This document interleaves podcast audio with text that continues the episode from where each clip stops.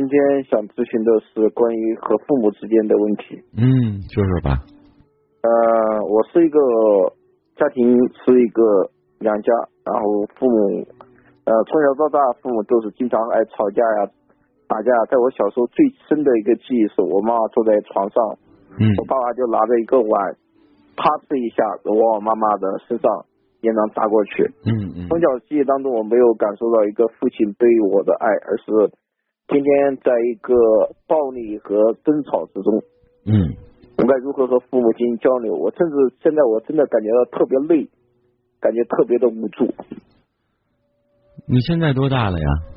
呃，我今年二十三岁，还没成家呢是吗？没有。嗯，你说的是一个家庭环境，也就是你父亲偏暴力，可能呃家里很少有和颜悦色的时候。但是你最后问了一个问题，是你该如何和父母交流？你和父母的交流有什么问题呢？嗯，因为你认识我，北辰老师，你认识我，我是嗯嗯，之前打过电话，打过热线的小张，温州的小张。可能我也不太记得。我我在比邻上寻亲过，啊，在在微博上面，嗯嗯，哦，嗯我知道，我知道了。嗯。嗯，就说我嗯，这个家庭啊是养父母，而且嗯。我的父我的养父啊是一个脾气特别暴躁的人，嗯。呃，养母呢是一个特别爱说说话的人。从小到大，父母对我的印象就是，因为我小的时候以这样的经历，对我自己的心理造成极大的恐惧，没有社交，也没有什么感受不到家里面爱。不现在我跟父母怎么交流？比如说，嗯。呃，遇到一件事情，呃，我说个例子吧，嗯。呃，遇到了前两天我遇到一个事情，是因为在工作当中啊，我把一个别人的把一个维修当中把一个东西弄坏了，嗯。然后呃卖家需要我赔偿，这个事情我就回去之后和我的父亲说了，我说这个桌子啊修也没修好，花了还要赔个两千块钱，我爸就说你这么这么这就是我这么傻这么笨什么都搞不了，嗯然后都吵起来了，我妈也感觉特别委屈，我妈就说你天天当着那么多人面干嘛要发脾气啊？嗯我爸就说看到他我就感觉烦，我爸就说觉得看到我就感觉烦。嗯，呃，我不知道你会不会有这样的一个既定印象，就觉得他不是你亲生父亲，然后这样。呃，我希望你把这个标签先拿掉，也即便是我们亲生的父亲那一代很多老年人啊，呃，没有太多的家庭教育的经验，也没有太科学的这些方法。我说实话，包括我的父亲，包括我们这代人，呃，老人很多也都是巴掌教育过来的，就是真是非打即骂，没有看到孩子闪光的或者优秀的地方，几乎挑的都是毛病。这可能是相当一段时间，包括现在相当长、相当大的一个范围内的中国式家长的一种教育模式和方法不对，也不太好。很多孩子也在这样的一种呃，怎么说呢？这种教育模式下吧，好像缺失了一点自信，在做很多事情的时候，形成了一个负面的循环。越胆怯越做不好，越做不好越挨骂。呃，所以这个不是你一个独独自的个体的现象。我先希望你能够理解到这一点，就是说你不是那个最委屈和最不幸的人。第二个就是呢，呃，你已经二十三岁了，我希望你更多的事情在呃决策上考虑一下。你比如说这个你刚才说的这个桌子的事儿哈，如果父亲，如果你父亲能帮忙，或者你想要求助他，你当然可以跟他说。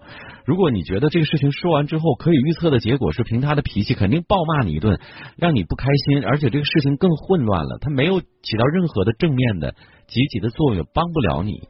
如果是这样的情况的话，我建议你以后就别说，嗯、因为没有意义，他只能是让他也生气了，你也生气了，这个事情并没有解决，对吗？那么相反的情况下，我希望你，呃，我们俗话说穷人的孩子早当家，我希望你更能够内心坚挺一些，独立一些。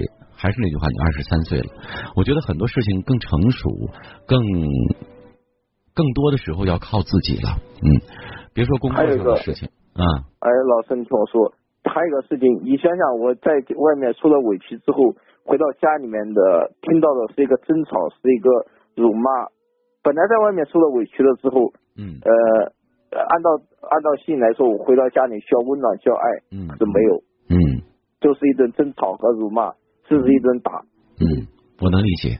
我也经常接到类似这样的电话，就是在家庭当中，父母的这种感情呃相处的状态，给孩子带来的心理阴影是有的，是一定有的。但是怎么办呢？如果除非你能让你父母接受我的咨询，我跟他们去说，否则的话，他们这么多年来养成的这种性格、秉性啊、脾气啊、相处方式啊，甚至说话的语气，你说一下子能改吗？所以刚才我跟你说的一大段，你没有能明白。我希望你能尽早的独立，然后去迎接或者属于自己的生活和家庭。而你的父母他们之间的这个交往方式或者对话方式，你很难说他们就不走走到最后。我刚才说了，很多父母很多老人就是打一辈子，两个人又相扶到老的一辈子，彼此之间他们有他们的一个默契方式，相处的方式，真的就是。这种家庭的结构真的不是所有的家庭都是和风细雨、和颜悦色过来的。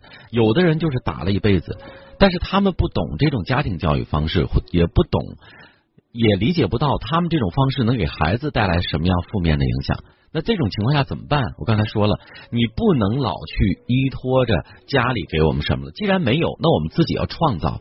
既然我们知道这样不好，那我把它变成教训。以后我如果成家了，或者对待我的孩子，我就知道我应该怎么去教育我们的孩子。我希望你现在没事写一写，你就知道了。哦，我不喜欢什么样的方式。那以后我组建家庭了，向未来看，我对我的孩子应该是一种什么样的教育方式？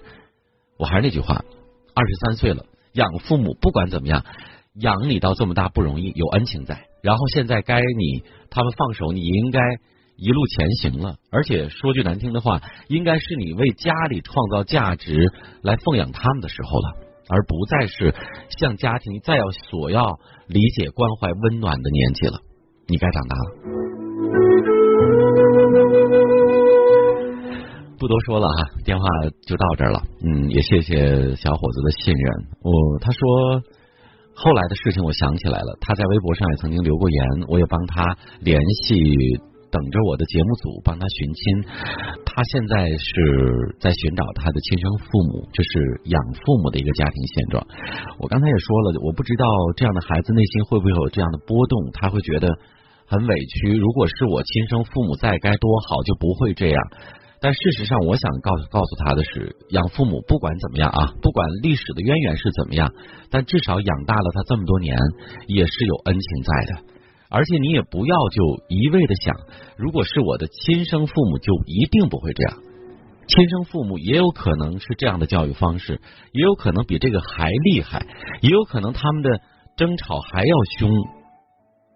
这个完全跟是否亲生的没有直接必然的关系。